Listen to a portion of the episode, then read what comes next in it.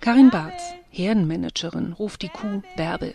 Die hebt aber nur träge ihren Kopf, denn sie liegt satt im Stroh, so wie alle anderen 80 Milchkühe im Lobetaler Stall. Sie sind schwarz-weiß oder braun-weiß gefleckt. Die Tiere kauen und kauen, verdauen wieder und wieder. Da wir ökologisch wirtschaftender Landwirtschaftsbetrieb sind, haben wir gemerkt, dass eben die Rasse der Holstein-Friesien, die ursprüngliche Rasse, die wir hier haben, die schwarz-weißen, dass wir die gar nicht mehr mit unseren ökologischen Futtermitteln ausfüttern können, leistungsgerecht ausfüttern können und somit haben wir eben umgestellt auf die neue Rasse. Ne? Erklärt der Leiter der Landwirtschaft Lobetal, Tobias Böttcher. Das braun-weiße Fleckvieh aus dem Allgäu ist ein Zweinutzungsrind.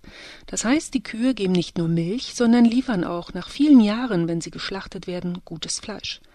Das schwarzbunte Milchrind aus Holstein wurde für die Milchproduktion gezüchtet, doch damit diese Kühe eine gute Leistung bringen, brauchen sie Kraftfutter. Das wiederum passt nicht in den Biolandbetrieb. Soja dürfen wir sowieso nicht so in dem Maße zufüttern. Wir sind Naturlandbetrieb. Es gibt auch gar kein Öko-Soja, also kein Richtet in meinen Augen. Wir nehmen auch ganz bewusst hier auch eine Leistungsminderung in Kauf. Uns reicht es, wir haben die Molkerei, die angeschlossen ist. Denke mal, das ist auch ein sinnvoller Kreislauf hier, den wir hier schließen. Ne? Das braun-weiße Fleckvieh ist auch genügsamer. Das heißt, die Tiere fressen weniger, verdauen weniger und setzen also beim Pupsen und Rülpsen weniger klimaschädliches Methan frei. Den Tieren reicht das, was auf den Äckern rings um den Stall wächst. Gras, Luzerne, Klee. Das ist wiederum gut für den Boden. Verbessern uns die Bodenfruchtbarkeit, schützen uns natürlich auch den Boden vor Erosion. Wir haben ja hier in Brandenburg immer den Nachteil, dass wir extrem von Trockenheiten gezeichnet sind. Umso mehr Gras- oder Luzernegräser man einsetzt, haben wir natürlich einen geringeren Methanausstoß. Ne? Da die Rinder ja, umso mehr Kraftfutter man einsetzt, ist in der Schweinehaltung ähnlich, umso mehr Methan stoßen die auch aus. Ne? Umso mehr Energie man vorne reinsteckt, umso mehr muss ja irgendwo hinten wieder raus. Ne? Für Dr. Jenny Teufel der richtige Ansatz. Die Wissenschaftlerin vom Öko-Institut in Freiburg hat an einer Studie für das Umweltbundesamt mitgearbeitet. Ziel war es, die versteckten Umweltkosten in der Milchviehwirtschaft zu ermitteln. Das ist nicht nur ein hochkomplexes, sondern auch ein heiß umkämpftes Thema.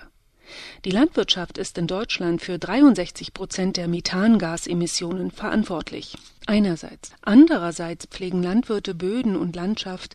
Ihre angebauten Pflanzen binden wiederum das klimaschädliche Kohlendioxid. Also man darf ja nicht nur die Klimabelastung einrechnen, muss ja auch bei Milchproduktion auch die anderen Umweltbelastungen einrechnen, also Nitrat. Umweltauswirkungen durch den Einsatz, wenn man Futtermittel anbaut, also durch Pestizide oder Pflanzenschutz. Und von daher ist das also durchaus ein gangbarer Weg, weil ich praktisch dann die äh, Emissionen pro Produkt senke. Und vom Klimaschutzaspekt schneiden solche Systeme nicht schlechter ab. Die Lobetaler Kühe bekommen das, was die Äcker hergeben, gehen auf die Weide, liegen im Stroh. Es fällt so auch weniger Gülle an.